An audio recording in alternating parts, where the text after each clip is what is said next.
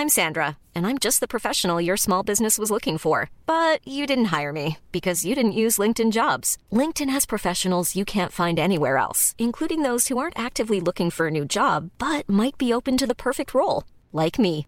In a given month, over 70% of LinkedIn users don't visit other leading job sites. So if you're not looking on LinkedIn, you'll miss out on great candidates like Sandra. Start hiring professionals like a professional. Post your free job on linkedin.com/people today.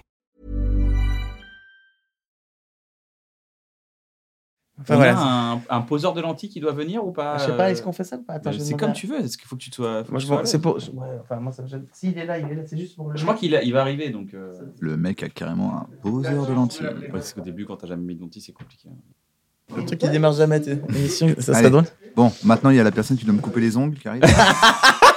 Mathieu, t'es relou là. Mathieu, désolé, c'est là, vrai c'est que c'est clairement assez ça. délirant. Mathieu, c'est sûr parce que c'est ça un sketch. c'est la première fois quand même, ça, non? Il y a un mec qui a des lentilles qui arrive.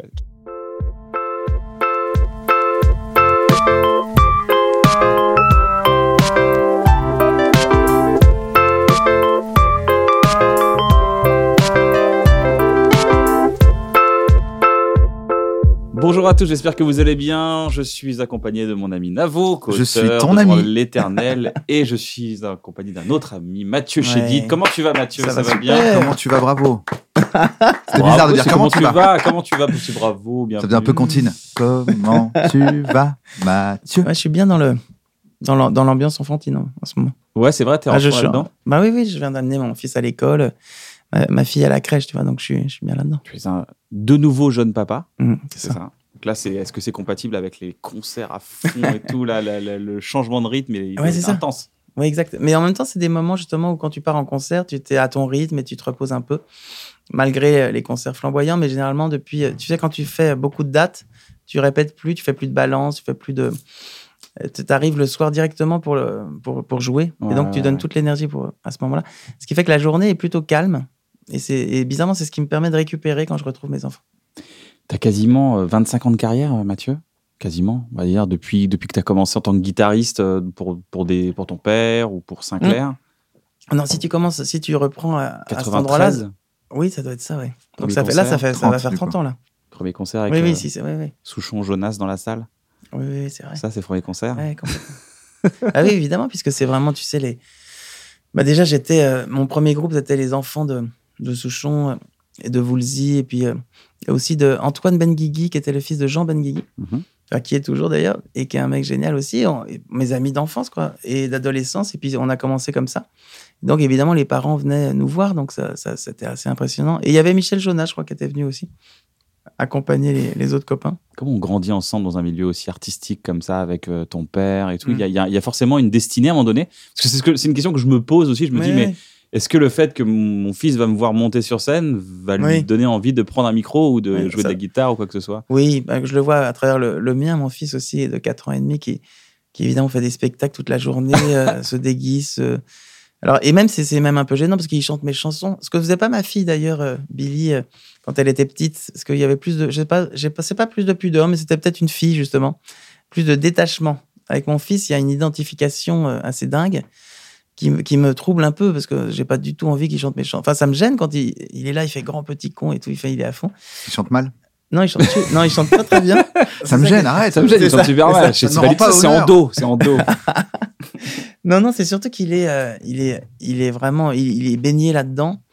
Et effectivement, bah, tu sais, c'est quand même assez, euh, ça fait rêver quoi de voir des musiciens, des grandes scènes, des décors, de la lumière. oui, mais vu que ça fait rêver quand, si tu veux, ça m'aurait fait rêver moi parce que c'était pas ma vie quand j'étais gamin. Oui, c'est ça. Et quand c'est ta vie, Oui, oui. En fait, c'est un mélange des deux. C'est-à-dire que c'est très, ba- c'est très banal puisque, en, plus, quand tu penses à, à ma famille, tu vois, je pense à mon, par exemple, mon fils, à, ses, ses oncles et ses tantes sont des artistes, ses grands-parents aussi, enfin, ses arrière-grands-parents. Enfin, tu vois, donc c'est, t'es entouré, quoi, de, d'artistes et, euh, donc c'est assez banal et à la fois c'est euh, c'est-à-dire que ce- ce- l'extraordinaire est, est- est un quotidien.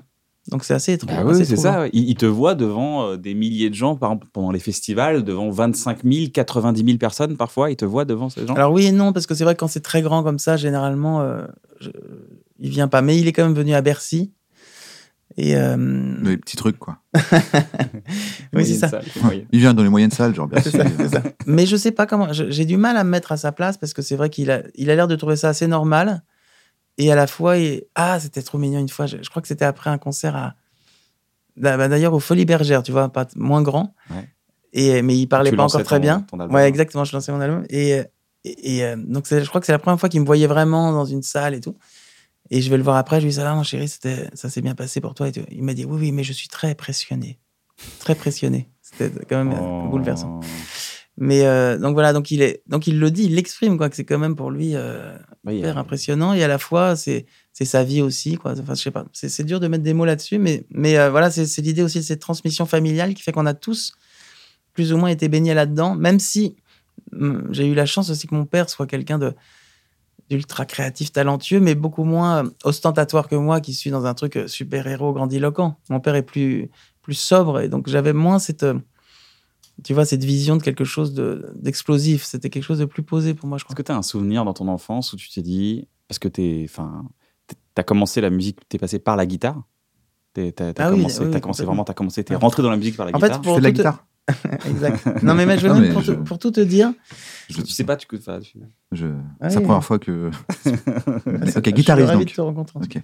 Parce qu'il parle beaucoup de ses parents, de sa famille. Je sais pas du tout qui est cette personne. Oui, non, c'est ça. Mais pour la réalité, c'est que j'ai, en fait, je voulais faire de la basse. J'ai commencé par la basse, mais quelques semaines. Et c'est mon père qui m'a dit euh, la basse, tu sais, c'est sympa, mais c'est un instrument de groupe. Tu, tu iras jamais très loin avec la basse. Et je sais pas. Enfin, il était dans ce, ce concept-là. Il m'a dit fais de la guitare parce que tu peux faire des accords, composer des chansons. Donc voilà. Et tu Donc- te rappelles d'un moment où tu t'es dit, waouh, je veux faire ça tous les jours. Maintenant, c'est tellement intense. Mm, mm. Tu as pris une décharge. Tu étais fan de Jimi Hendrix, mais Mm. t'es- t'es- t'es tellement intense, tu dis ça. À partir Ouais. de maintenant, je sais pas quel Ah âge oui, à ce moment-là, mais tu dis, ok, Oui. ça, je lâcherai plus, ça, c'est terminé. Oui, il y a même il y a toute une histoire effectivement où je suis euh, dans la dans la maison de campagne des, des, des Souchons et euh, avec Pierre euh, et Charles d'ailleurs les enfants et tout et puis il y avait Julien Voulzy et tout ça.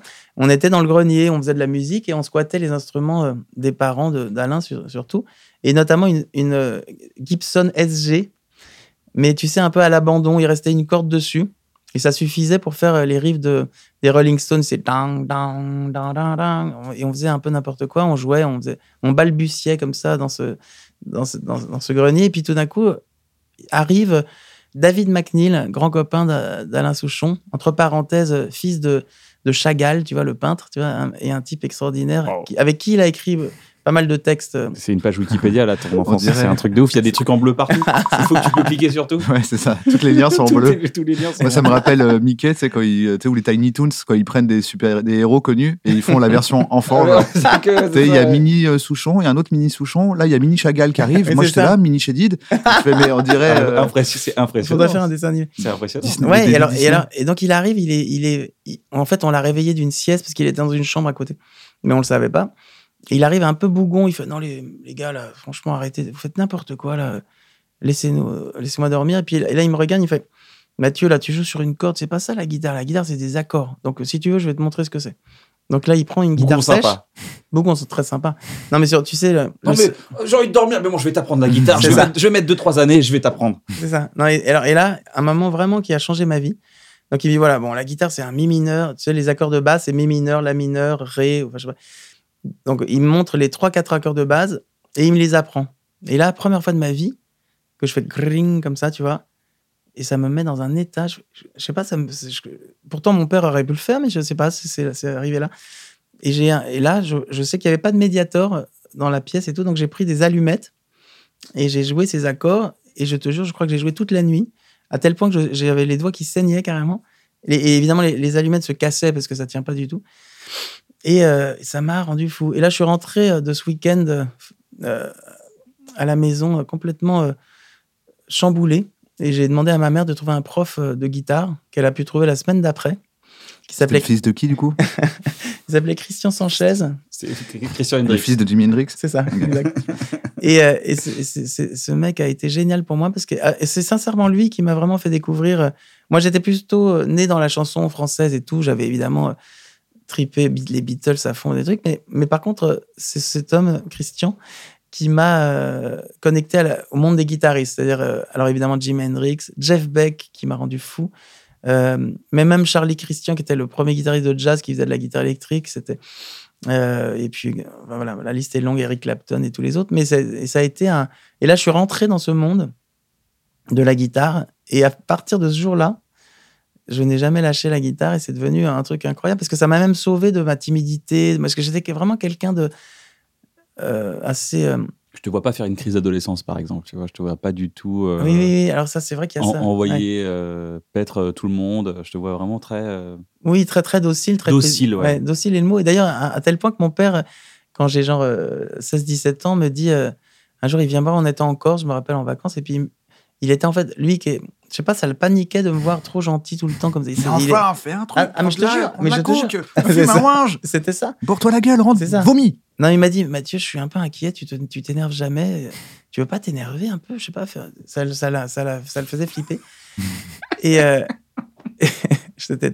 Il venait de lire un, un fait divers. On pas, il était très calme, très gentil avec tout le monde. Mais c'est Mathieu, ce Voilà, donc c'était assez dingue. Et en même temps, je me rappelle d'une fois, euh, euh, où, justement on est dans la cuisine dans une maison qu'on avait dans le 14e et puis mon père, euh, on est dans cette petite cuisine où on mangeait souvent et puis il me dit Tu veux vraiment alors la guitare, ça te plaît? Ça devait faire un an et demi que j'en faisais, ou je sais plus exactement, bref. Et alors je dis Ouais, j'adore ça, c'est génial. Il fait mais, tu veux vraiment t'y mettre alors? Tu, tu vas donc faut que tu travailles. Je lui dis Bah oui, oui, je vraiment ça me passionne.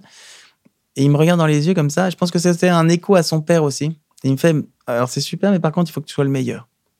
Et ça, et ça bizarrement, ça m'a. Parce que j'étais pas dans ce trip-là du tout de compétition, de rien. Tu vois, j'avais juste envie de, faire de la guitare, d'apprendre. Et donc, ça, et ça, et ça, ça m'a révolté. Je me rappelle que j'étais. Euh, ça m'a mis dans une colère incroyable où je lui dis mais moi je veux pas être le meilleur j'en ai enfin, et je suis parti dans ma chambre et je, me suis un peu fâché pour une fois et euh, parce que voilà et d'une certaine manière ça a travaillé. C'est pas, non pas forcément d'être le meilleur, mais de, tu vois, ça m'a sûrement, euh, il m'a transmis un truc de travail, de je sais pas quoi, de, je sais pas de quoi, mais ça a été un, truc important aussi.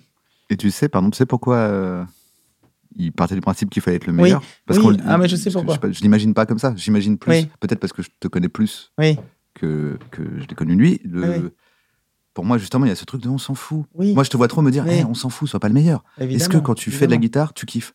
Ouais, bah, alors viens, on kiffe.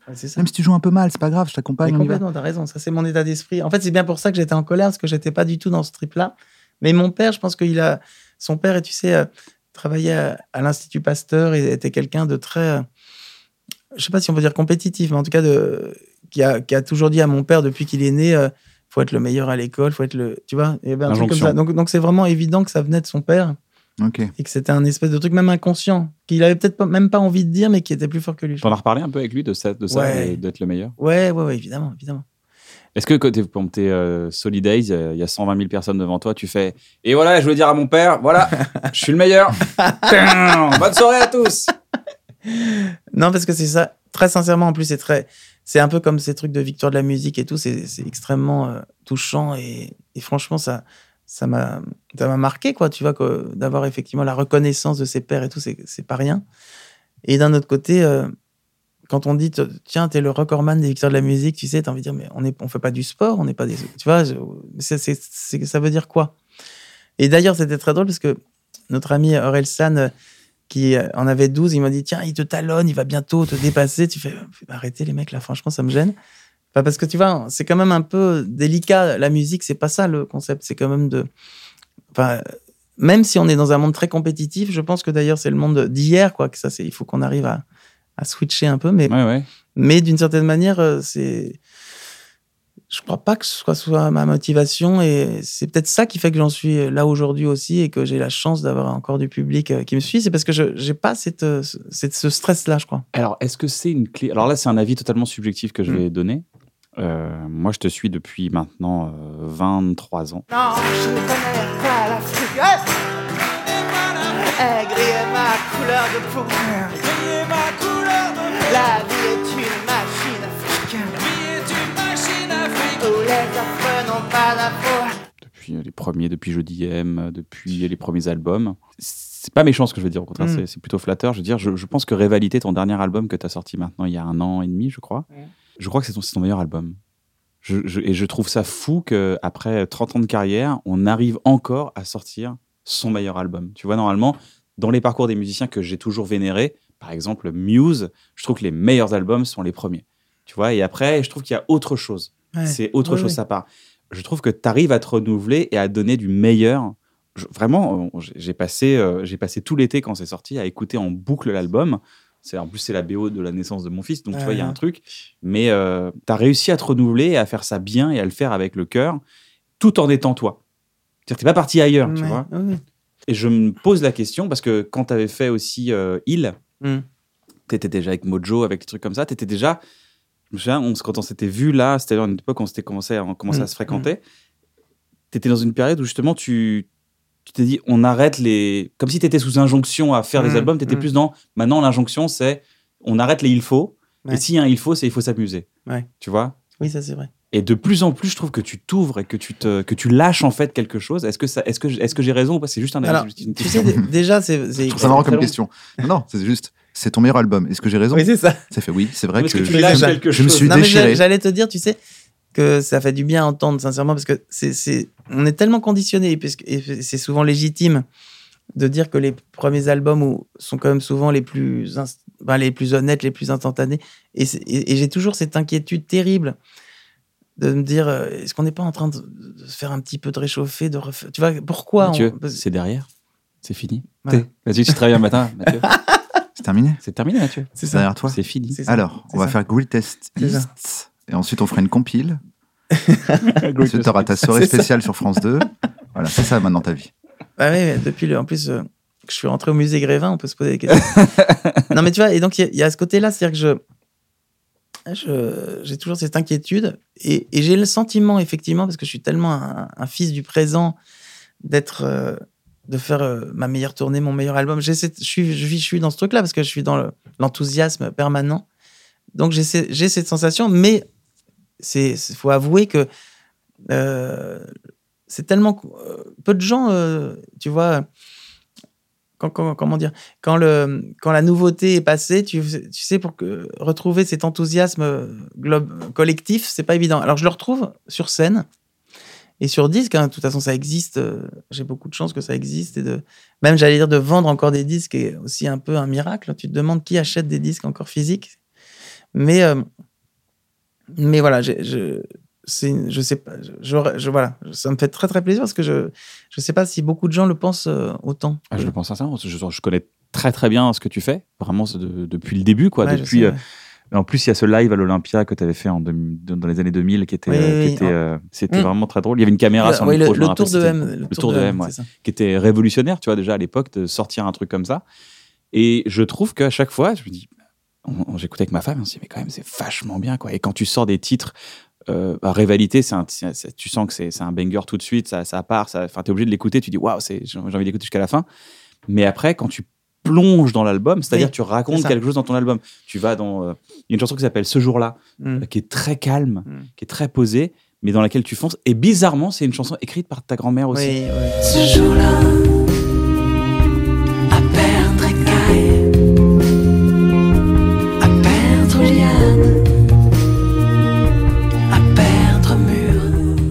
c'est fou parce que c'est là où je me suis dit putain j'adore cette chanson c'est c'est ma préférée de l'album. Et en fait c'est exactement comme euh, c'est la même alchimie qu'avec Jeudi M. Ouais c'est vrai c'est vrai. Surtout qu'il y a une histoire. Le jour où je enfin je, je, pianotais ce morceau euh, il y a un piano qui est qui est dans l'arrière cuisine enfin bref de, à la campagne. Et donc je pianotais euh, j'avais cette mélodie en tête et la mélodie enfin le, ouais les accords et la mélodie. Mais j'avais pas le texte rien ne me venait. Et je me disais tiens je sens que c'est un c'est un morceau important, je sais pas quoi, important euh, émotionnellement. Il faut que le texte soit à la hauteur. Et là, quand je me dis ça, je pense à ma grand-mère parce que et, et, ce que je fais, ce que j'ai. grand-mère est poète. Oui, pardon. Ma grand-mère est poète, romancière, euh, euh et, très inspirée. D'ailleurs, j'invite vraiment les gens à écouter, à écouter, à lire sa poésie et même ses romans d'ailleurs qui sont incroyables. Mais euh, et donc il y a d'ailleurs des recueils, je crois chez Flammarion, qui est un espèce de, de recueil où il y a toute sa poésie. Je fais un geste pour les références. Et c'est magnifique. Il monte souvent sa bite comme ça. très à, c'est à propos. Et, et, et c'est vrai que tu peux ouvrir, c'est des poèmes assez courts généralement, très denses. Et tu ouvres n'importe quelle page et tu te prends une, une, bouffée d'oxygène à chaque fois. Donc là, j'étais là avec ma, ma mélodie un peu euh, perdue au niveau du sujet, quoi. Je savais pas quoi dire. Et je, fais ça souvent. Je prends le livre de ma grand-mère que j'ouvre à une page au hasard et que je pose sur le piano. Et ça tombe sur cette poésie qui, qui ne s'appelait. le morceau euh, édité en avril 1991. Impression, ah impression, deuxième impression. Cher Mathieu. Voici ce livre. Ça serait une bonne idée, ça. Et euh... je suis tombé sur cette page, je sur cette page. je sais plus d'ailleurs quel, était le. Parce que c'est pas le titre d'ailleurs du poème ce jour-là. Je sais plus, je, l'ai plus en tête. Mais par contre, euh, voilà, donc je j'ouvre la poésie là, et, je, et, je, et c'est assez dément. Ça m'arrive assez souvent avec ma grand-mère. Et là, je, je chante en, immédiatement la chanson, et ça marche, tout, tout marche tout seul. Et ça devient ce jour-là, qui est un, des, un des mots de cette, poésie que je, prends comme une sorte de de mantra comme ça. Et, alors là, il y a un truc qui se passe. Il y a les enfants derrière, je me rappelle, qui jouaient. Et, et, euh, je ne sais pas ce qui se passe. Je ressens euh, sûrement la présence de ma grand-mère très très fortement. Et je me mets à pleurer. Alors que je suis assez pudique, je pleure pas si, souvent que ça. Et là, j'ai, mais un peu en sanglots comme ça. Mais personne ne me voit. Je suis même un peu gêné. Je me dis, qu'est-ce que c'est que ces conneries? Tu vois, parce que l'alchimie du texte, la rencontre du texte et de la musique me, crée une émotion euh, étonnante mais qui, qui m'est rarement arrivé d'ailleurs, tu vois. Et tout d'un coup, comme s'il y a une rencontre qui se fait et que ma grand-mère euh, est là, enfin bref, un truc mystique. Et voilà. Et ça a été. Euh, et je me suis dit, là, il se passe un truc. Et c'est vrai que c'est sûrement euh, le morceau sur scène, comme sur le disque, qui me, qui me touche le plus. Mais c'est fou quand même que. Hum, c'est comme s'il y avait une signature de votre alchimie entre, entre tous les deux. J'étais même pas au courant que c'était ta grand-mère qui avait écrit ce morceau.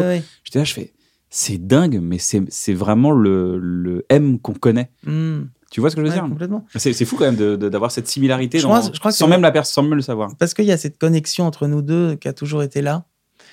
Euh, quand je parle de ma grand-mère, quand je la vois, tu sais, euh, dans des archives vidéo, je sais pas quoi, ou des photos, il y a toujours un truc où j'ai presque envie de pleurer. Enfin, tu vois, comme si on avait une connexion très forte euh, au-delà du, au-delà du réel, je sais pas. T'as un souvenir avec elle, un truc qui t'a marqué, qui te dit waouh, ce moment-là, c'était. Il y en a plein, il y en a plein. Mais déjà, par exemple, la première fois qu'on écrit une chanson, où euh, elle fait une émission de radio, je crois, et euh, on m'appelle en direct. Elle voulait que. On, lui a demandé euh, qui voulait appeler pour lui poser une question. On est sur Énergie, il est 8h15, on l'a tout de suite. c'est vraiment. T'imagines Avec la musique et tout. On a Mathieu Chédid pour son album Jeudi M, tout de suite. Alors ta grand-mère, ta grand-mère nous a appelé Et là, je crois que c'était à l'époque de. J'avais fait mon premier disque déjà. Et donc, euh, ah oui, c'est ça. Et je devais poser une question à ma grand-mère en direct euh, dans une émission de radio. Et donc, euh, je suis en direct et je lui dis, écoute, est-ce que tu me ferais... Ma question, ça serait, on en a parlé déjà, j'adorerais qu'on fasse une chanson ensemble, c'est mon rêve et tout. Elle me fait, oh mon petit chéri, c'est une super idée. Évidemment, bah, donne-moi un thème de chanson. Alors je lui dis, bah, M. Bah, génial. Ah oui, bah, c'est une super idée. Bah, je, te rappelle tout à l'heure et je te fais une chanson. Et ça, c'est, ça, je lui dis ça dans l'après-midi. Et elle, elle, rentre chez elle, elle, ça, ça l'inspire. elle l'écrit vraiment, franchement, en une heure, le texte. Et elle me le faxe. J'étais dans le sud chez mon père. Et elle me le faxe. Alors là, c'est aussi un délire. Parce que ça a toujours été comme ça. Pareil, j'avais une mélodie sur le moment qui m'entêtait, ce qui était la mélodie de Jeudi M.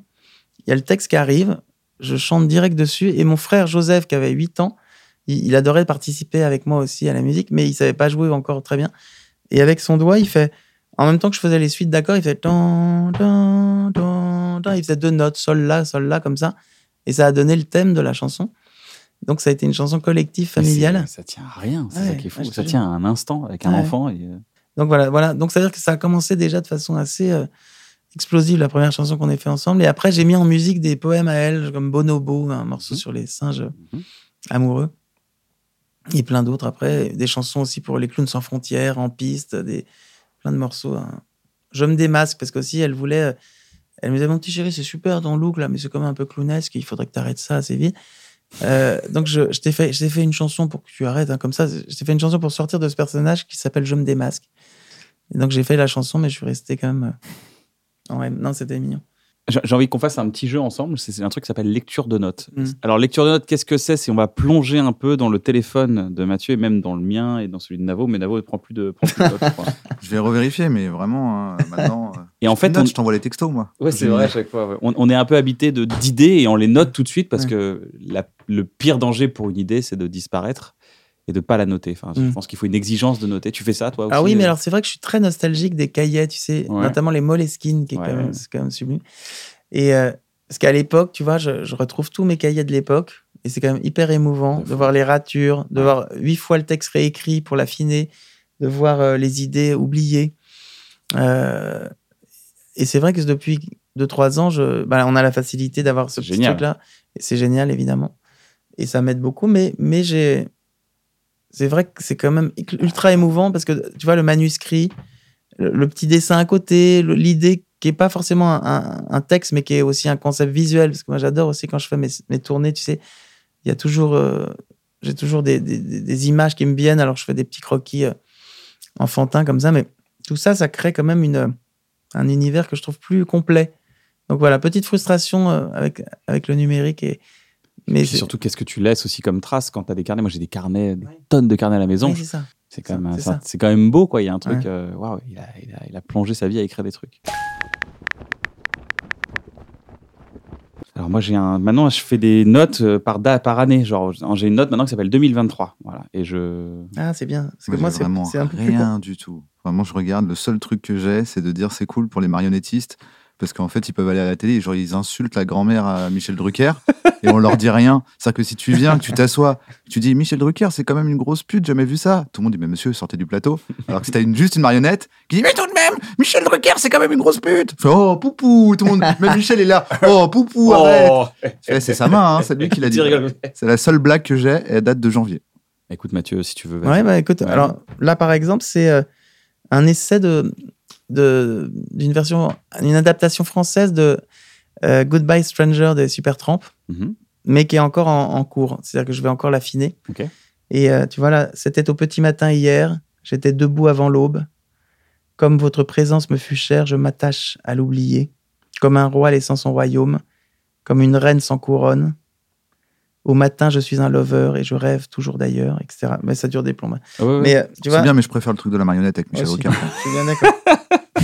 Je suis d'accord. Mais tu vois, ça peut être. C'est plein. Alors sinon, ça peut ah, donc ça, dans ton téléphone, parce que je sais pas. Oui, effectivement, il y a toujours cette image. je t'imagine avec une plume sur. En plus, ça bien écrire sur, bien sur une feuille, euh, écrire des textes. Euh, mais c'est vrai qu'en fait. Bah, ça aide vachement parce que c'est vrai que tu vois. C'est la nouvelle serviette euh, en papier du, du resto. C'est ça. Mais c'est vrai que c'est un peu frustrant parce que c'est moins organique. C'est moins, organique. tu vois. Là, c'est des trucs complètement. Alors des délires comme ça, par exemple, euh, c'est des trucs quand j'écoute un, mix, par exemple, tu vois, là, il y a marqué voix up, home, parce qu'il y a une chanson qui s'appelle Rivalité. Euh, ah oui, non, non, c'était pour l'étalonnage du, du film. Du film qui sort le 7 décembre au cinéma, c'est ça? Exactement. Le concert. C'est ça, le concert de Bercy. Mhm. Tu vois, tâche étalo, euh, euh, image compressée, parce qu'en fait, je me demandais si l'image était carrément un, peu, parce que un peu pourrie, mais je me demandais si ça venait de là tu vois, etc., euh, etc. Enfin bref. C'est-à-dire qu'on on va, on peut aller au cinéma voir ton concert, ouais. voir ta euh, captation de concert. C'est ça. On a, on a, on a filmé euh, Bercy sur les trois soirs. On a surtout essentiellement gardé le samedi soir, le dernier. et c'est et donc c'est un travail assez dément, d'ailleurs un peu un peu violent parce qu'il faut se regarder chanter. tu vois, entre le spectacle vivant et le revoir après, c'est un peu. Tu dis oh, pourquoi ça? Pourquoi se vivre ça? Nous on se dit pas ça. Ah ouais? Bah nous quand on te regarde il n'y a que toi qui est, qui est pas bien de te voir en live. Euh. Surtout, je m'entends crier tout le temps, tu sais, parce que je suis surexcité. Sur... Enfin, tu vois, tu connais. Hein. Euh, et, souvent, je me dis, mais arrête de crier. Ça, ça me rend fou. Bon, bref, donc c'est pas toujours très agréable, mais en tout cas. cool, du coup, ça sera dans des cinémas, donc on pourra avoir l'ambiance de. Ah, mais surtout qu'en plus, c'est un, un, vrai délire, parce que c'est, ça va être vraiment mixé en atmos, tu sais, même en plus que ça, tu vois. Donc on a on restitue vraiment, il y a je sais pas combien, genre 30 micros dans la salle pour restituer l'ambiance du. il y aura des, musiciens sur scène, et puis toi, en fait, c'est juste un concert. ça sera un concert. C'est super bien fait. Bon, il n'y aura pas d'image, en fait, on va tout refaire en live. Ça devient tendance, parce que je, crois que Aurel, euh, pareil, a sorti son. Oui, c'est ça, bah, c'est le même principe. Et, c'est formidable de faire ça, parce que justement, c'est une autre. Les gens qui n'ont pas pu voir le concert peuvent se déplacer au, cinéma et kiffer. Quoi. Et puis ceux qui ont, vécu un, un, moment intense, tu vois, et qui ont envie de revivre ça autrement ou de le faire partager à quelqu'un, parce que c'est je crois que c'est, je pense que c'est jamais pareil, mais je crois sincèrement, sans, je sais pas pour le vendre du tout, mais que c'est le meilleur film que j'ai fait de, de, concert, quoi. Il est vraiment, tu vois, quand, je sais pas, ça, ça marche, ça prend, quoi. Ça, ça pourrait être très ennuyeux de revoir un concert, tu vois. En plus, ça dure un peu longtemps, ça dure plus de deux heures. Et je trouve que j'ai l'impression qu'on s'ennuie pas. Est-ce qu'il y a un... Comment, comment... C'est une question que je te pose vraiment d'artiste à artiste. Comment tu fais pour être euh, autant dans le plaisir sur scène, dans le lâcher-prise sur scène, mais dans toute cette précision?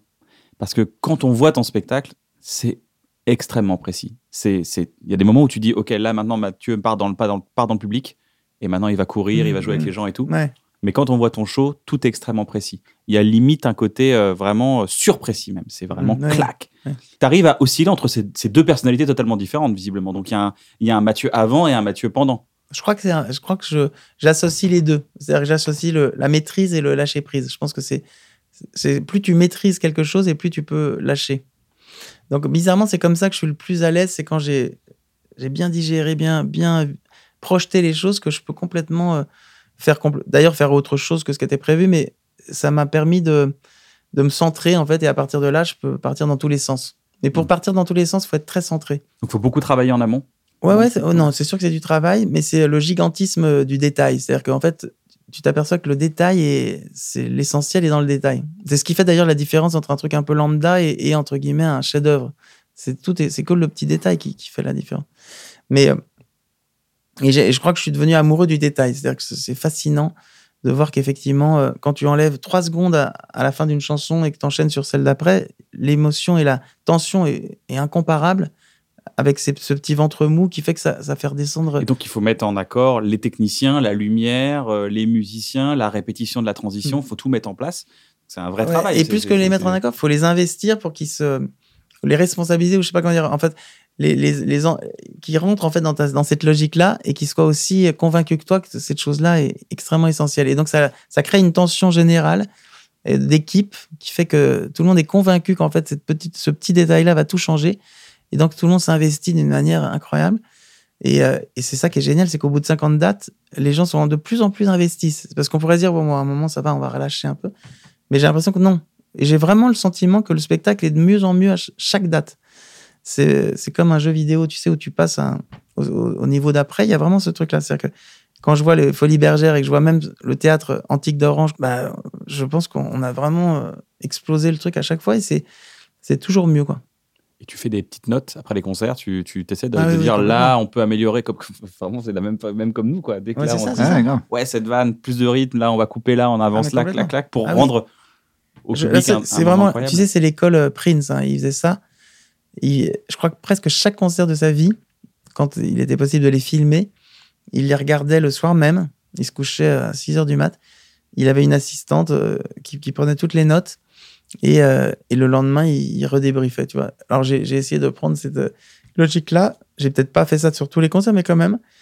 En tout cas, je, remets toujours en question le spectacle en me disant, là, y a, on, a, on, perd, on perd un truc, là, on s'ennuie, là, je sais pas quoi. tu vois, et, surtout, tous les points de vue. C'est ça qui est génial, c'est que c'est autant le point de vue euh, de, quelqu'un qui me suit depuis 20 ans que qu'un enfant de 4 ans qui va pas tout comprendre, mais qui va vibrer euh, à la musique, aux, couleurs, euh, au look et tout ça.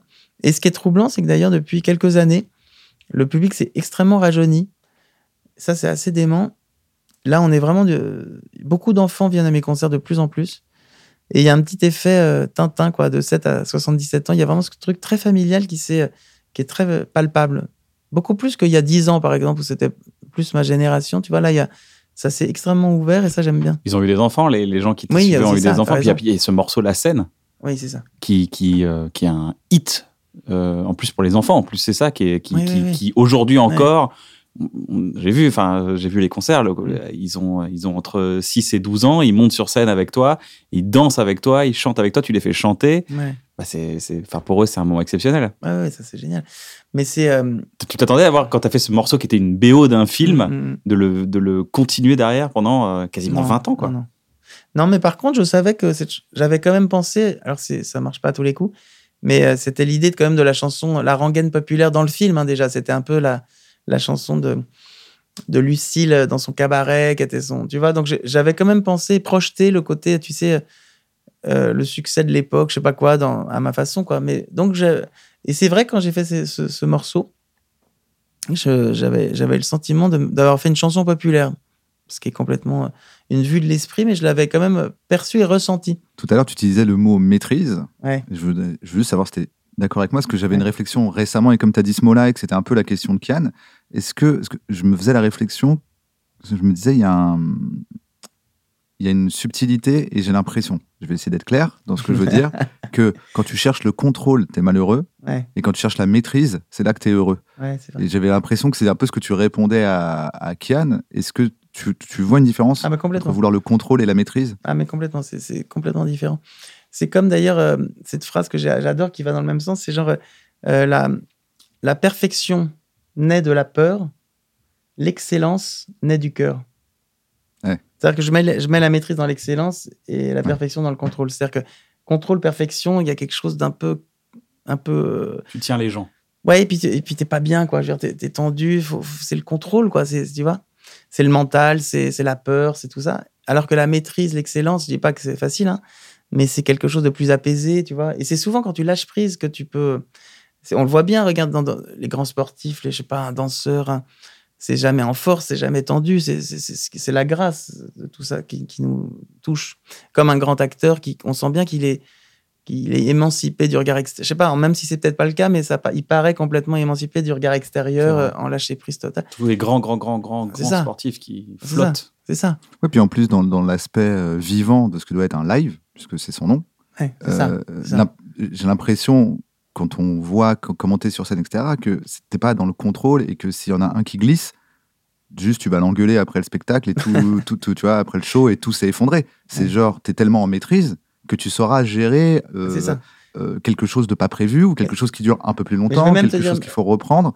On va se dire, ah, quelle maîtrise en fait. Et c'est même, je vais te dire pire que ça, quand l'erreur est, et attendu avec euh, excitation parce que bah oui parce qu'en fait tu sais que ça sera un plus. Tu es convaincu que chaque erreur sera un plus pour le spectateur. Il y a même une, panne. C'est une belle vision de la vie ça de ah parce que l'erreur ça peut servir à tout le monde qui nous regarde qui, qui entreprennent des choses qui ont envie de réaliser des idées. L'erreur euh, l'erreur ah bah si tu maîtrises du mieux que tu si tu maîtrises t'as pas peur de l'erreur puisque tu vas maîtriser. Mais si tu contrôles, tu as peur de l'erreur puisque tu contrôles plus. C'est ça, c'est exactement ça. Et c'est vrai que le, c'est fascinant. Là, je sais pas, j'ai vécu des pannes de courant où tout d'un coup, tu te, tu dis, bon, bah, il n'y a plus personne. Ça marche plus, quoi. Enfin, en plus, tu fais moins le malin quand tout d'un coup, tu as la guitare électrique. puis tout s'arrête et puis en fait, il se passe rien. Non, c'est génial parce que ça te remet vraiment à ta place. Et là, tu prends ta guitare sèche et tu vas au milieu des gens et tu chantes une chanson et, c'est le meilleur concert de leur vie. Tu vois, donc tout d'un coup, d'un truc relou, ça devient magis, magistral même. Non, et tout est comme ça. Tu vois, quelqu'un, je sais pas, qui fait. Ou une, je sais pas, une intro qui marche pas, on arrête, on fait ah non, non ça c'est poireux, on la refait. Les gens, ils adorent ça parce que c'est organique, c'est vivant. C'est le live, comme tu dis. C'est le. Donc, c'est. Non, non. Et, euh, et, je pense même, ça j'avais lu ça, en fait, ça m'avait fasciné euh, dans des écrits taoïstes. C'est pour ça que j'ai appelé mon fils Tao d'ailleurs, mais parce que j'ai toujours été très inspiré par ces trucs-là.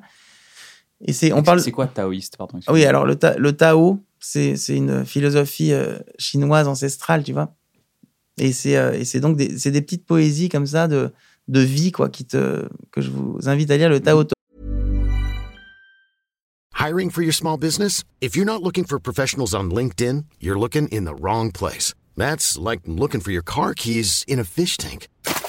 LinkedIn helps you hire professionals you can't find anywhere else, even those who aren't actively searching for a new job but might be open to the perfect role. In a given month, over 70% of LinkedIn users don't even visit other leading job sites. So start looking in the right place. With LinkedIn, you can hire professionals like a professional. Post your free job on linkedin.com slash people today.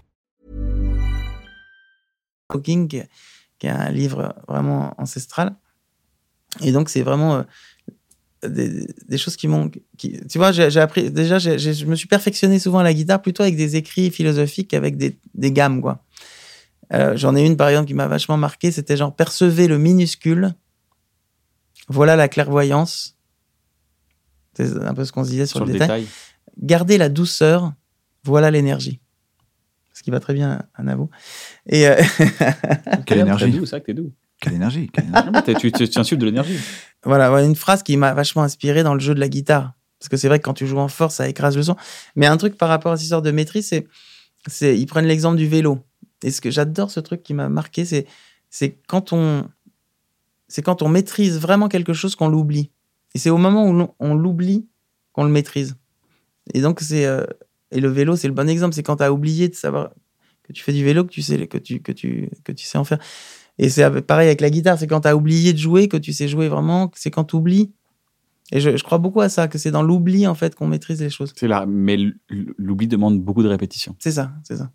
Beaucoup de. Ah, je pense passé énormément de temps chez toi à, bosser. Euh, ouais, beaucoup. En tout, cas, en tout cas, adolescent et tout, je passais ma vie à reprendre des solos de guitare, des, des riffs, des machins, tu vois. Je, à l'époque où il y avait encore des vidéos, tu sais, où tu avais euh, des vidéos d'un bah, Hendrix. Tu avais les, les guitares parts de Jean-Luc Rebillard. Oui, évidemment. tu te rappelles de ça ou ah pas Les guitares partent. Ah ça, c'est vraiment une dédicace aux gens qui ont grandi dans les années 90, qui ont, travaillé la guitare dans les années 90. Évidemment, évidemment.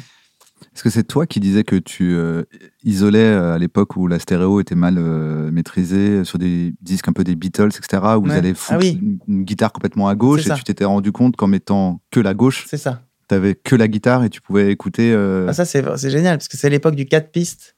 Les Beatles, au départ, c'était en mono. Donc, après, il y a eu la stéréo juste deux pistes, après quatre pistes et tout ça. Et ils avaient ce truc génial qui est fascinant. Une piste, c'est une voix. on enregistre la voix ici, après on enregistre la batterie, c'est une deuxième piste. La troisième piste, c'est la guitare et la quatrième, c'est la basse, par exemple. Exact. Mais puisqu'à l'époque, il y avait donc moins de pistes, ils devaient faire des prémix. Donc, ils mettaient batterie, tambourin, basse sur une piste. Et par exemple, violon, euh, guitare, voix sur la deuxième. Et donc, effectivement, ce qui fait que c'était deux stéréos avec des instruments différents, mais vraiment complètement dissociés.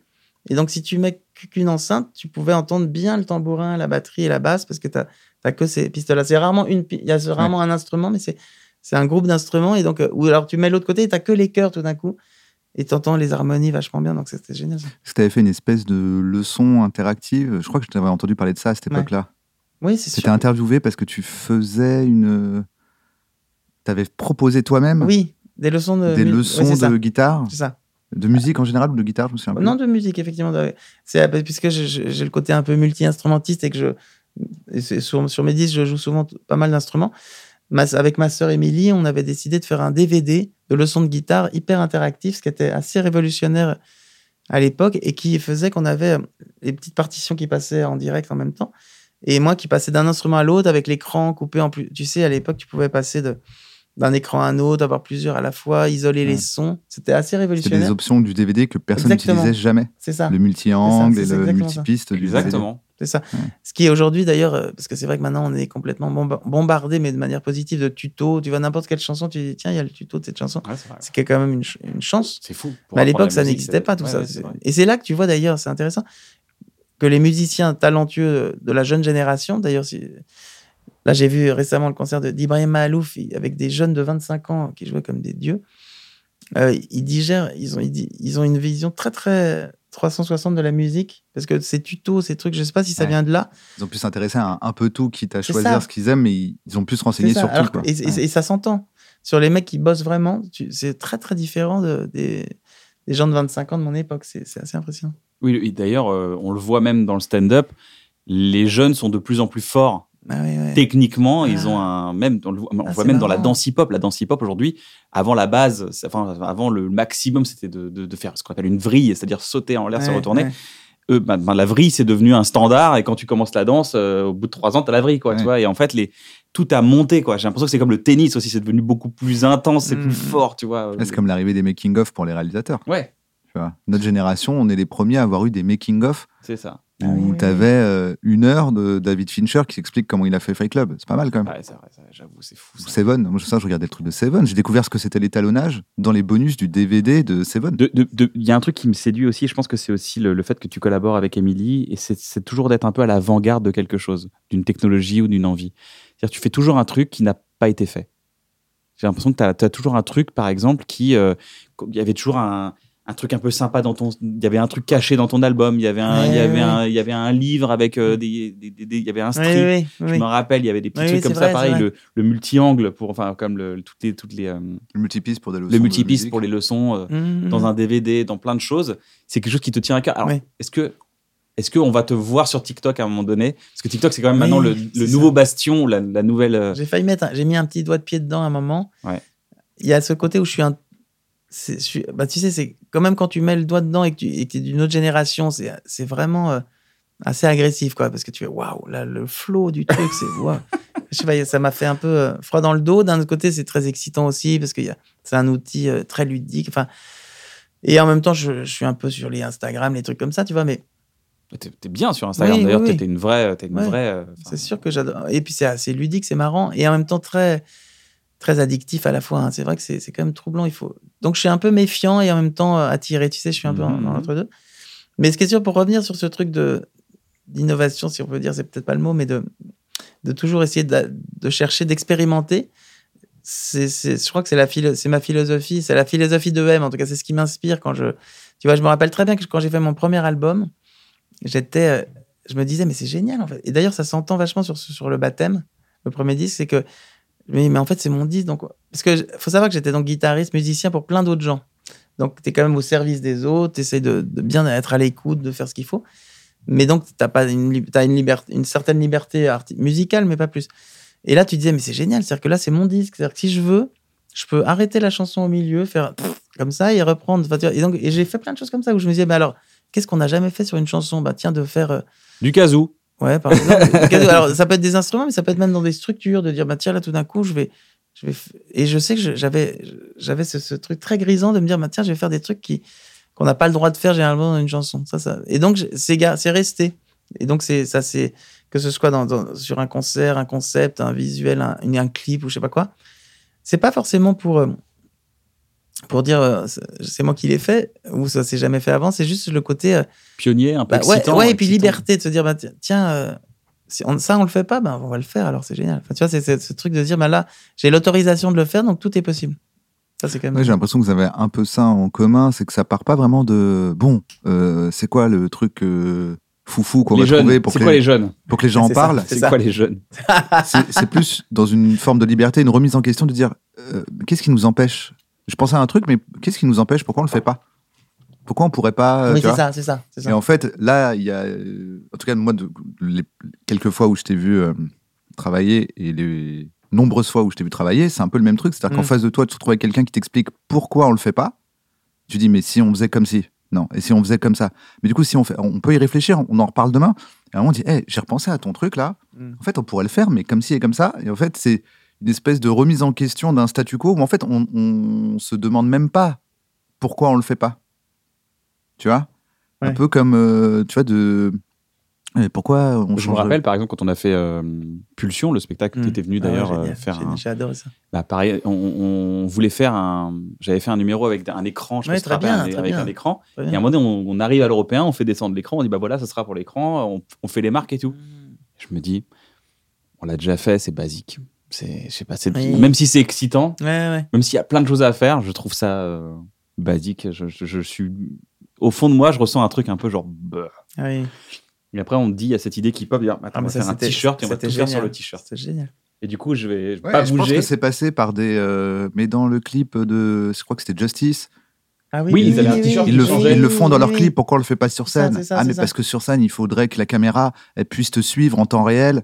Ah oui, c'est ça. Tu sais, c'était que des allers-retours de ça. Mais attends, mais si on bouge pas, du coup ah oui, Si on bouge pas, je deviens juste un écran si j'ai un t-shirt blanc. Une Donc on peut faire un peu comme dans, comme dans le clip de, Justice, mhm. mais sur scène. Là, ce serait possible sans qu'il y ait besoin de caméras ultra sophistiquées, euh, encore plus pour l'époque, euh, enfin de projecteurs ultra sophistiqués qui vont te détecter et te suivre. Et puis ça raconte. Et puis en plus, c'est ça qui est génial, c'est que parfois on se rend même pas compte, mais ça raconte beaucoup de.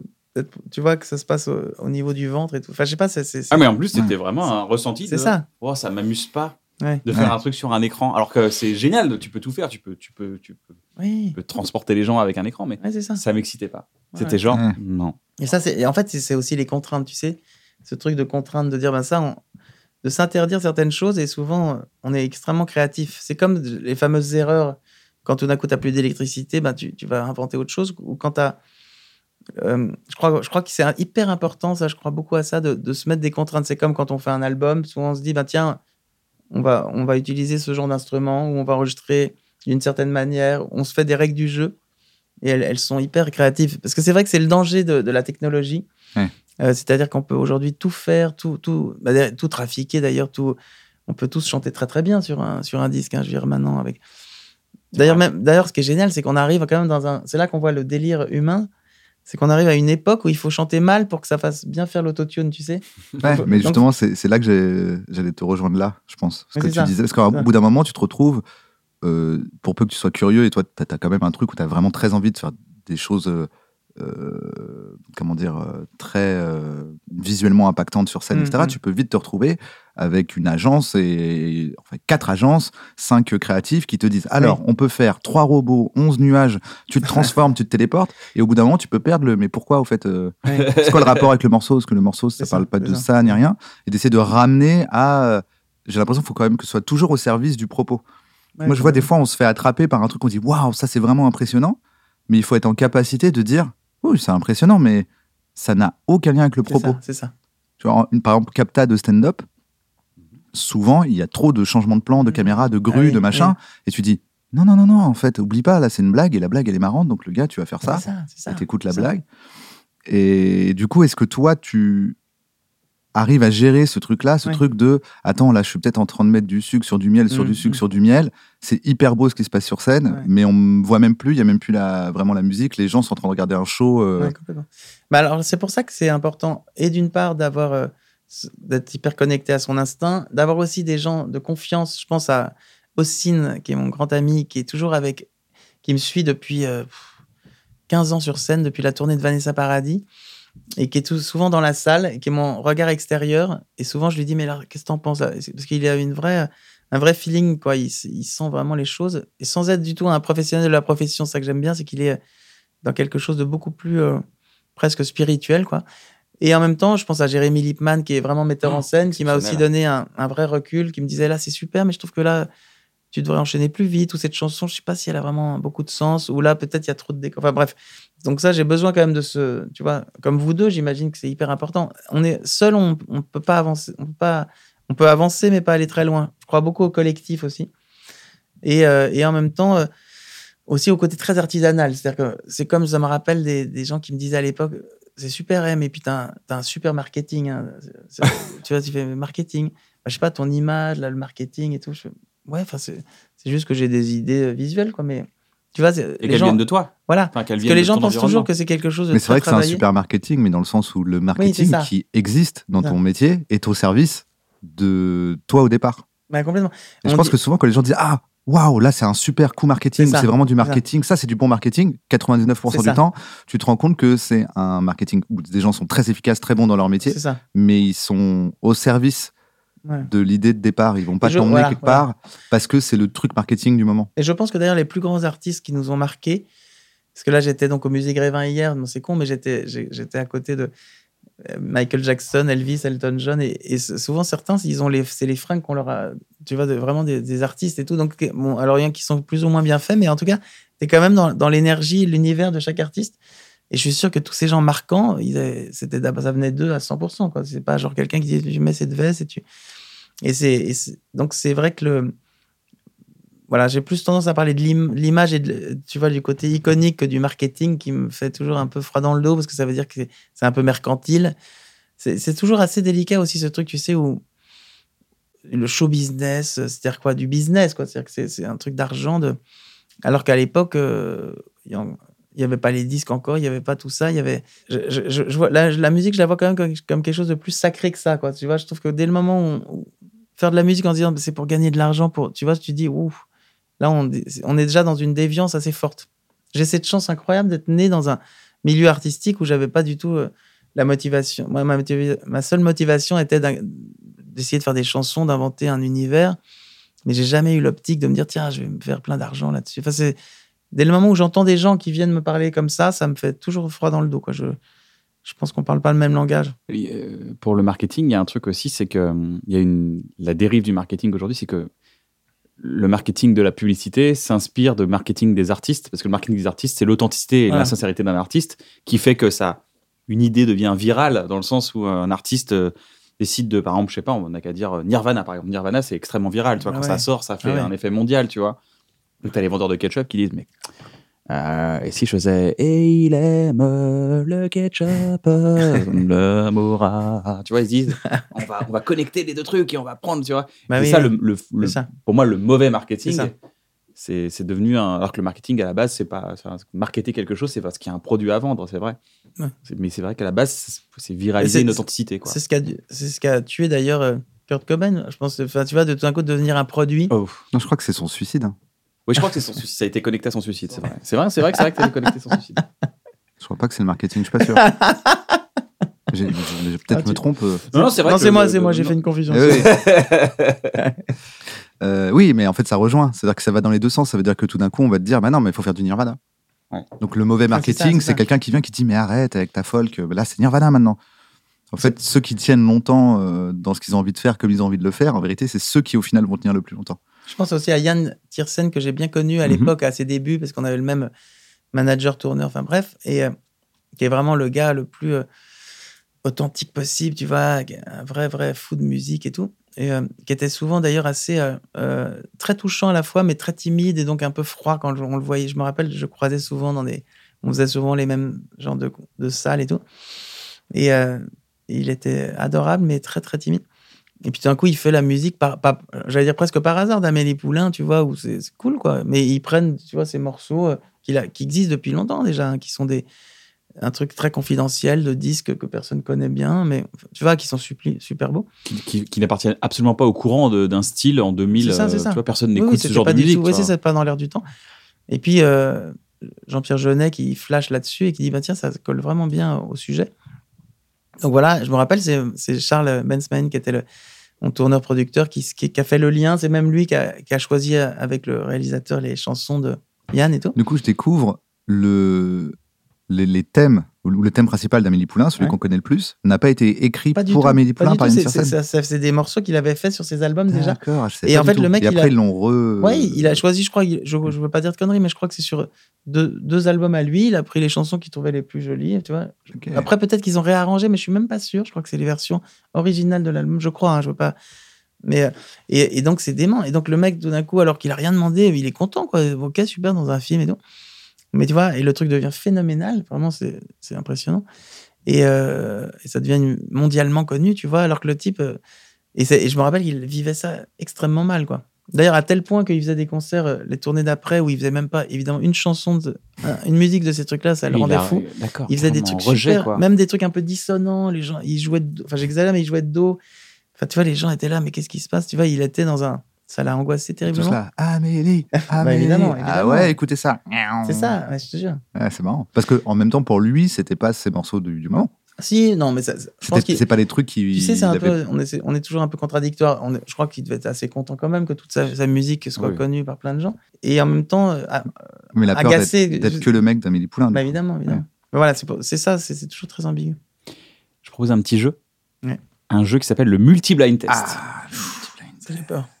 T'aimes les blind tests ou pas Je suis assez mauvais en blind test. Alors ça va être. Alors, c'est. J'espère, j'espère te mettre quand même à l'honneur. Mais euh, l'idée, c'est que le blind test euh, solo, bah, c'est trouver une chanson. Là, il y a six chansons en même temps. Putain. Donc c'est une cacophonie totale. Donc c'est ce qu'on appelle une crise d'angoisse.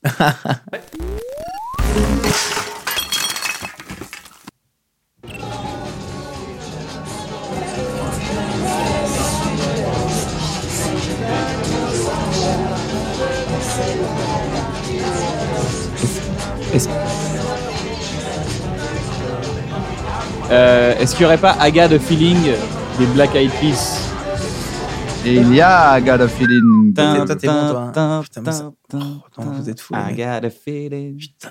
C'est une gimmick. Faut, en fait, faut, faut que ton cerveau. Ouais, donne-moi une, ouais, donne une issue, là, parce que. Il faut que ton cerveau, en fait, faut. faut, mais, mais, comment C'est impossible. Vous arrivez, vous Putain. Moi, comme c'est moi qui l'ai fait, j'ai jamais joué à ce jeu. je connais les morceaux. Il faudrait que j'en mette un vieux et que j'essaye. Non, t'as jamais fait, quand même T'as jamais essayé bah, le problème, c'est que je vois les ouais, noms. c'est ça, hein. bah oui, non, ça, c'est sûr. Là, attends, non, mais là... On sait pas, tu vois, si, si Julien Le Père, s'il est très cultivé ou juste il s'affiche, tu vois. Allez, on y retourne. Oh là là là là.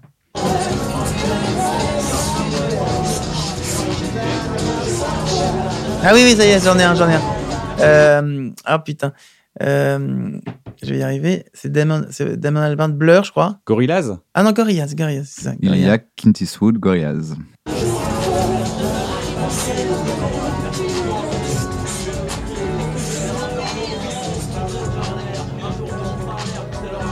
Ah Il n'y a pas un Booba?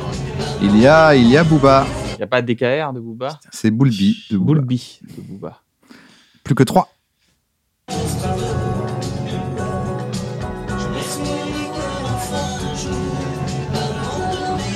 Ah. Ah oui. Ah oui, ok. Oui, il y a, y a... Balavoine, ouais. Sauver l'amour de Balavoine. Il y a Sauver l'amour de Balavoine. Il n'en reste plus que deux. Quand il n'en reste plus que deux, il faut trouver les deux avant de parler. Deux d'un coup. Est-ce que ça te plaît comme jeu? C'est assez, ouais, c'est assez mignon. ce qui est bien, c'est qu'on ça devient plus clair. ouais. À Color S2, normalement, ça peut aller vite. Il faut juste les connaître, quoi. Ok. Ok. Ok. Ok, ok. Ah merde. Ok, ok, c'est bon, ouais, ok. T'as les deux Ok, ouais. Ouais, Indochine. Euh, J'ai demandé à la lune, c'est ça Ouais. Ah merde, et c'était pas Natacha Saint-Pierre C'est Natacha, Natacha Saint-Pierre. Alors, tu trouveras la réponse à ce blind test. C'était ça la suite. C'est quoi le meilleur conseil qu'on t'ait donné, Mathieu, dans la vie Ou un conseil qui t'a valu un vrai. Euh, oui, oui. Ah, écoute, il y en a un que j'ai adoré de Charlie Couture. Vous connaissez Charlie Couture? Il a, dans, la, dans la bio Wikipédia, il est en bleu aussi. Euh. Ah, super. Et donc, je faisais ses premières parties. Et euh, il avait été très, très, très très motivant pour enfin tu vois voilà il, me découvrait et tout alors déjà non la première fois c'était drôle parce qu'il il, s'était fait une inquiétude pour moi parce que lui Charlie Licouture il me disait personne n'a vraiment euh, se rappelait de mon prénom on me disait Charlie la couture et tout donc fais attention pour l'identité artistique M les gens vont jamais se rappeler de toi donc, il faut absolument que tu trouves autre chose donc euh, à mon avis ou rappelle-toi Mathieu il m'a mis un doute énorme c'était à mes débuts j'étais oh putain merde et je me rappelle je dormais plus de la nuit je me disais qu'est-ce qu'il faut faire? Donc je me disais peut-être que je ferais M sur le premier album, MA sur le deuxième, et, petit à petit, je ferais mon prénom. Enfin, Bref, donc ça, c'était un truc qui m'avait un peu fait flipper, mais, mais sinon, il m'a dit un truc génial. Il m'a dit voilà, pour moi, c'est très simple. Euh, quand tu fais un premier album, c'est un point dans l'univers. Donc à partir de là, tout est ouvert. Quoi. Tu, donnes un message, mais tu peux encore euh, avoir beaucoup de, liberté. Quand tu fais un deuxième album, tu crées une ligne et une direction qui, assez précise, qui donne un, chemin du, point A au point, B. Mais attention, parce qu'à partir du troisième album, tu, crées un, un, espace, un triangle, et tu as un espace créatif. Et à partir de là, en général, tu pourras plus en sortir. Donc, plus les points seront éloignés des uns aux autres, plus ton, ton terrain de jeu sera grand. C'est extrêmement intéressant. Et brouille les pistes un peu. Quoi. Plus tu brouilles les pistes du dès ah début. C'est intéressant parce que j'avais jamais pensé au fait que c'était un triangle qu'en fait, effectivement, tant que c'est une ligne, ça va, mais à partir d'un triangle, tu as triangulé un truc. C'est ça, c'est ça. On sait que ton genre, il est là, quoi. Ouais, j'aime beaucoup cette idée-là. c'est super. Et d'ailleurs, j'avais pensé. Et d'ailleurs, c'est marrant parce que j'ai vachement. Euh, la trilogie, tu vois, je sais, je sais pas pourquoi. Et d'ailleurs, c'est parce que j'ai fait mon premier s'appelait le baptême, le deuxième jeudi M et le troisième Kid nous deux. Donc j'ai essayé, j'ai jamais resté, donc ces points les plus assez larges. Et d'une certaine manière, après cette trilogie, je me suis dit, bon, bah ça. Euh, je peux complètement, ça y est, ça y est, j'ai mon triangle, donc je peux partir complètement ailleurs. Et c'est là où j'ai fait Mister Mystère et j'ai un peu tout cassé en noir et blanc et que j'étais dans un truc plus confus d'ailleurs, mais comme si tout d'un coup je pouvais sortir de cette trilogie, tu vois. Comment tu fais pour aller mieux? Pour aller bien Écoute, c'est quoi aller bien? Ouais. Aller bien, c'est. Euh, aller bien, c'est, je pense, être en accord avec soi, être, être confortable. Et en fait, c'est souvent le bon test, c'est d'être seul avec soi-même et de. Aller bien, c'est en fait de d'apprécier le silence. Par exemple, on me dit souvent, c'est quoi la musique que tu écoutes en ce moment? Bon, c'est vrai que puisque je suis dans une période assez active, je crois que ma musique préférée, c'est le silence. Et d'ailleurs, c'est un peu la quête du musicien, le silence, parce que c'est vrai que je pense à Miles Davis, je pense à des gens qui, tu vois, tout d'un coup, ils n'ont pas peur de faire une note dans l'espace et de laisser, de laisser un peu d'air autour, quoi, de pas être dans cette peur de dire, bah, la peur du vide, tu sais. Aller bien, je crois, c'est être bien avec le vide, avec l'espace, avec le silence et de et pas être inquiet dans le silence. Et c'est vrai que j'ai cette chance inouïe parce que je crois que la musique c'est quelque chose qui t'accompagne aussi. Qui c'est que je crois que la solitude n'existe pas chez moi.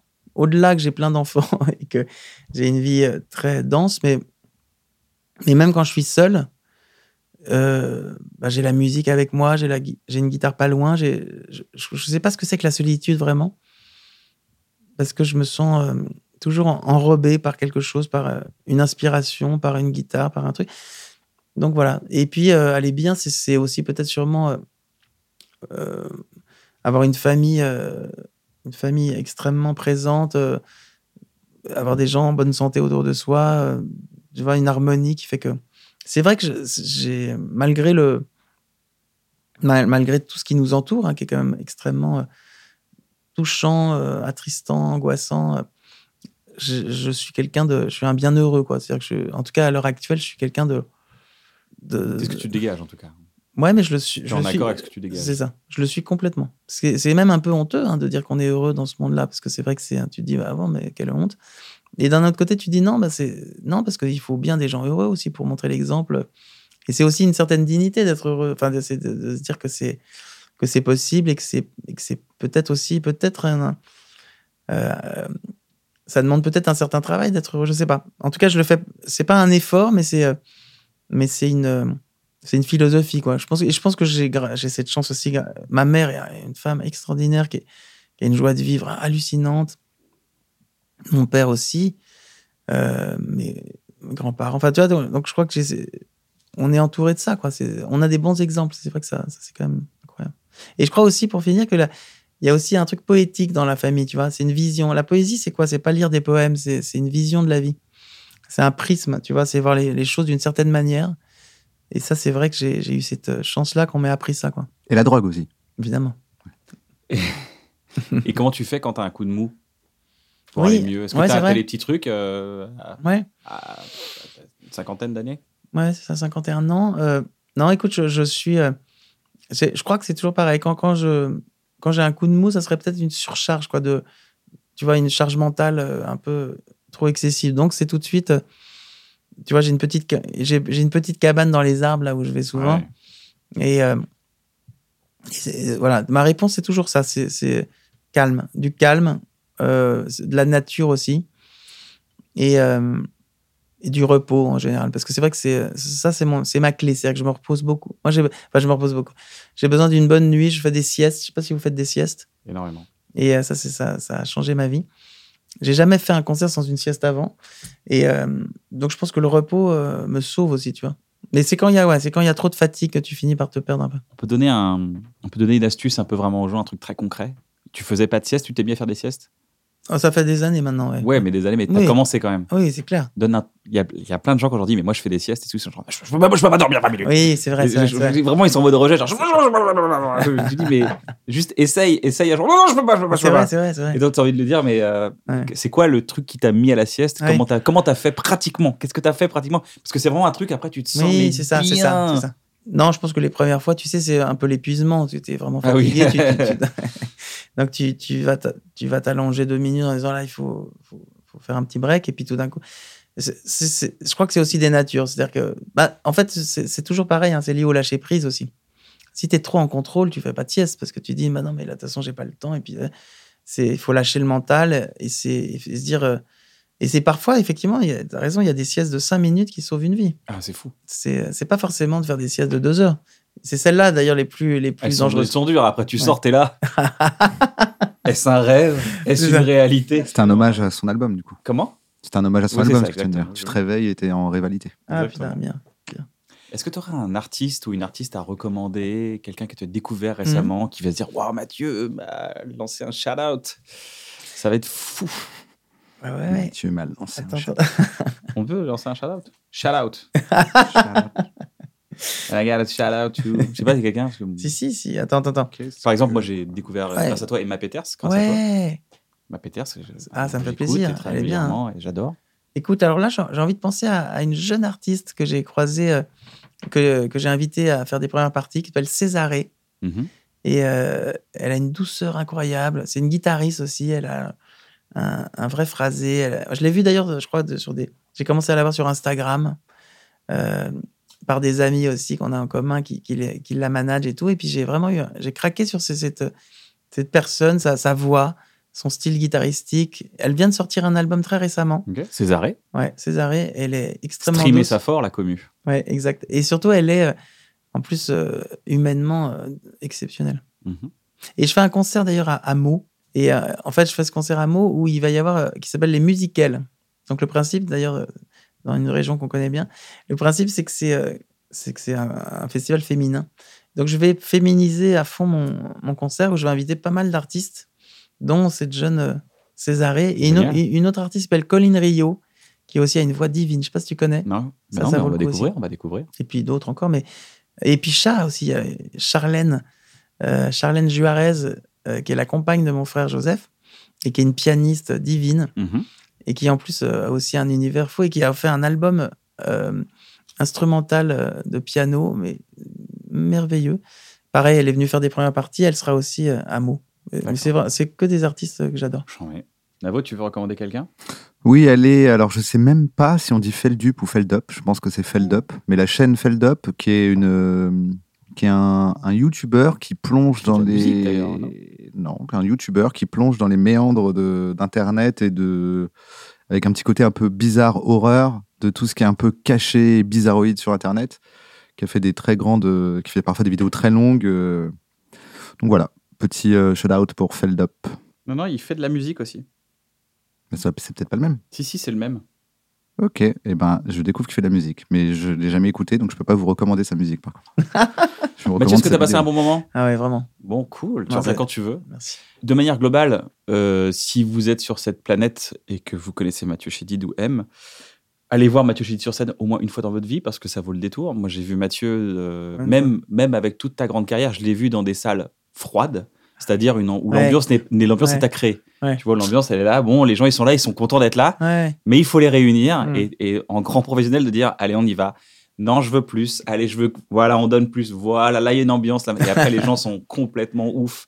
Ils sont et ça chante dans tous les sens. Plus personne ne se regarde. Tout le monde est en train de donner euh, et, c'est kiffant. Et d'ailleurs, tu étais sur scène plus d'une fois, non? Ah bah à chaque hein? fois il y a un délire. Hein. c'est un vrai kiff à chaque fois de monter. Ouais, toujours, toujours un vrai kiff de monter sur scène avec toi. Ah, c'est un bonheur. Euh, il y a aussi l'album Rivalité du live qui, euh, qui euh, allait streamer ça ou allait offrir ça pour les fêtes de Noël. mais les fêtes de Noël, c'est un beau cadeau pour les fêtes de Noël. Et puis sinon, il y a, on peut, te, on peut te découvrir plein de choses sur ton, sur ton Instagram. Tu voulais rajouter quelque chose Non, non, je disais qu'il y, aura un vinyle aussi. Que, ah, on aime bien faire des objets, comme tu disais. Bien sûr. Et, là, il va être très très beau avec un. Enfin, bref. De toute façon, les... tu fais une forme un peu, ça, va être un vinyle découpé. non, mais ça va être un vinyle découpé ou... Non, non, mais c'est parce que tu sais, il y a, un œil que sur, sur cette tournée. Et, on a, donc, c'est à, la, sais, à l'heure à chaud et tout ça. Et, euh, et l'image est assez, assez, assez arty, assez belle. C'est Yann Oran, qui est un pote de toujours, qui, qui, m'a fait cette pochette sublime. Mais euh, oui, oui c'est vrai que je suis fasciné par les objets. Je me dis, parce que je me dis toujours, mais qui achète des disques aujourd'hui? Vous en achetez, vous? Euh, Des vinyles. Ah, c'est ça. Hein. Bah, ça dépend, il faut que ce soit l'objet en lui-même qui prend une certaine importance, parce que si c'est juste oui. un truc moins pratique ça, bah que mon téléphone, j'ai pas trop de raison de l'acheter. Ouais. Et je comprends pas d'ailleurs les gens qui achètent encore des, CD, tu vois, qui sont quand même, ça peut être un bel objet, mais tu vois, parce qu'ils ont des lecteurs CD dans leur voiture. Ouais, mais c'est fascinant. Mais sinon, il n'y a, plus que eux. Acheter un CD, c'est ah, pour le donner. Moi, je, je sais pas pour l'écouter. Oui, c'est ça. C'est pour j'achète un CD, c'est pour l'offrir à quelqu'un. Après, c'est beau d'avoir l'objet aussi, tu vois, mais c'est toujours une il faut que l'objet soit objet, tu vois ce que je veux dire? Si c'est juste euh, une boîte en plastoc bah avec euh, un, une, feuille, euh, bah une feuille carrée dedans. Ah et, une feuille carrée. Non, mais tu vois non, parce que, Ah oui, t'as raison, la feuille carrée qui sera. La vieille feuille carrée. Dans les années. Tu ranges dans les bouts de plastique. Ça arrivait quand le. À l'époque où le CD est sorti, tu pouvais, il y avait que, t'étais trop contente d'acheter un CD. Et en vrai, des fois, je me souviens vraiment, c'était un simple feuillet dedans. C'est vrai. Et le truc transparent. Avec juste écrit en noir l'album que t'as acheté. Ça n'existe plus maintenant. Il faut que ce soit un objet, il faut qu'il y ait un livret, il faut que tu un truc qui s'ouvre. Tu vois, maintenant, tu dis, je l'achète si quand je l'ouvre, euh, c'est un pop-up et tout, euh, il y a des, des fleurs. Euh. Je prends bien la tête. Hein. c'est d'ailleurs aller voir, aller sur le site de, de, de, Mathieu. Mais c'est pour ça que je pense que ta vision du fait que les gens achètent des CD repose plus sur le fait que tu fais des beaux objets que sur le fait que les gens achètent des CD. Je crois qu'ils n'achètent pas les CD de tout le monde. On a même fait sur la, la précédente édition, là, tu sais, parce qu'il y a cette espèce de nouvelle mode, c'est de rééditer ton disque une deuxième fois mm-hmm. avec des inédits. Alors, je l'avais jamais fait parce que je trouve ça un peu bizarre. De... Mhm. Mais euh, puisque justement, on avait sorti activement le disque, il n'y avait pas un, objet assez beau. Donc là, après, on s'est fait un, livre-disque euh, en format vinyle, mais vraiment un gros livre. En plus, tu sais, j'adore les... que le carton soit bien épais, les feuilles un peu épaisses. Tu vois vraiment pas le truc cheap parce que c'est. Et, l'objet était d'une beauté rare. C'est-à-dire que j'étais très heureux de, de l'avoir fait, de l'offrir aussi. Tu sais, quand, quand tu es fier d'offrir un objet que tu as fait en disant que c'est et là, tu te dis, ça a du sens, parce que même moi, je l'aurais acheté, ce, celui-là. je pense que c'est même un bon indicateur de. Oui, c'est le. Mais dans qui de nous deux, il y avait un, je me rappelle, il y avait un truc avec une guitare qui apparaissait dans ta main et c'était une sorte de, tu sais, les strips qu'on avait, avait fait J'adore, je trouve ça, ça C'était Laurent Serroussi. D'ailleurs, petite pensée pour Laurent Serroussi qui m'avait fait euh, la pochette de de Jeudi M, qui était un scotché. C'est une anamorphose, c'est-à-dire que mmh. c'est tu te mets dans un angle de la pièce et tu vois un truc très précis, mais si tu te décales, ça fait complètement autre chose. Euh, il avait fait la pochette du Tour de M où c'était l'Olympia vue d'en haut. Il avait fait la mmh. pochette de Kid Nous Deux avec ma guitare rose. C'est lui aussi qui avait fait la pochette sublime de l'album de Bachung, euh, Fantasy militaire, euh, où il est un peu dans, des, dans les tentes ouvertes comme ça. Enfin bon, bref, c'est un grand, grand artiste aussi, Laurent aussi. Et c'est lui qui, avait, qui m'avait fait ces flipbooks. Là. Génial. Toujours, euh, toujours kiffant. Mm. Mathieu, tu reviens quand tu veux si tu as des choses à dire. comme ça pour passer. Il y aura des chouquettes et des fruits rouges. on, bah, on, se revoit bientôt. Bah, avec plaisir. Voisins. Ouais. Bisous, prenez soin de vous. Si cette émission vous a plu, j'ai dit bisous comme ça encore, t'as vu? Non, mais maintenant, je Attends, j'arrête, j'arrête, j'arrête, j'arrête le bisou. Je crois que c'est Panayotis qui a dit Messi parce que regarde, si c'est une bouche, ça fait un bisou. Parce que je, à chaque fois, je lui dis, c'est pas comme ça un bisou. Comme ça? Ouais, je fais un bisou, prenez soin de vous. Tu vois, c'est vrai que je fais toujours un Moi, je te fais chier, je lui dis, c'est pas ça un bisou. ça, c'est. Mais en fait, si, maintenant. C'est vrai, ça, oui, c'est pas ça marche. Moi, je vois bien. Si cette émission vous a plu, n'hésitez pas à vous abonner à la chaîne de, de, de, notre chaîne. Voilà, c'est notre chaîne. On est très contents. Elle est bien, on est bien, les petits canapés. Il y a des émissions, on peut les écouter quand on veut, c'est formidable. Allez voir d'autres émissions, partagez cette émission aussi si ça vous a plu. Et puis, dans tous les cas, bah, prenez soin de vous et kiffez bien. Euh, dans le détail, si vous entreprenez quelque chose, et c'est dans le détail, c'est là où on fait toute la différence. Bisous, salut. Bisous, salut.